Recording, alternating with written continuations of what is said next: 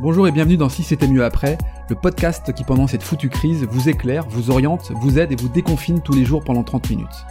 Je m'appelle Laurent Stock et je suis le dirigeant de deux petites entreprises qui, contrairement à la chanson, connaissent bien la crise. Et c'est bien parce que je ne suis pas le seul que j'ai eu envie d'entendre d'autres entrepreneurs et acteurs de notre territoire. Comment gèrent-ils la crise? Quel management opèrent-ils Quelles initiatives ont-ils lancées? Et comment ils ambitionnent l'après? Tout ça, j'ai envie de vous le partager. Demain ne sera vraisemblablement plus comme hier, et finalement, si c'était mieux après.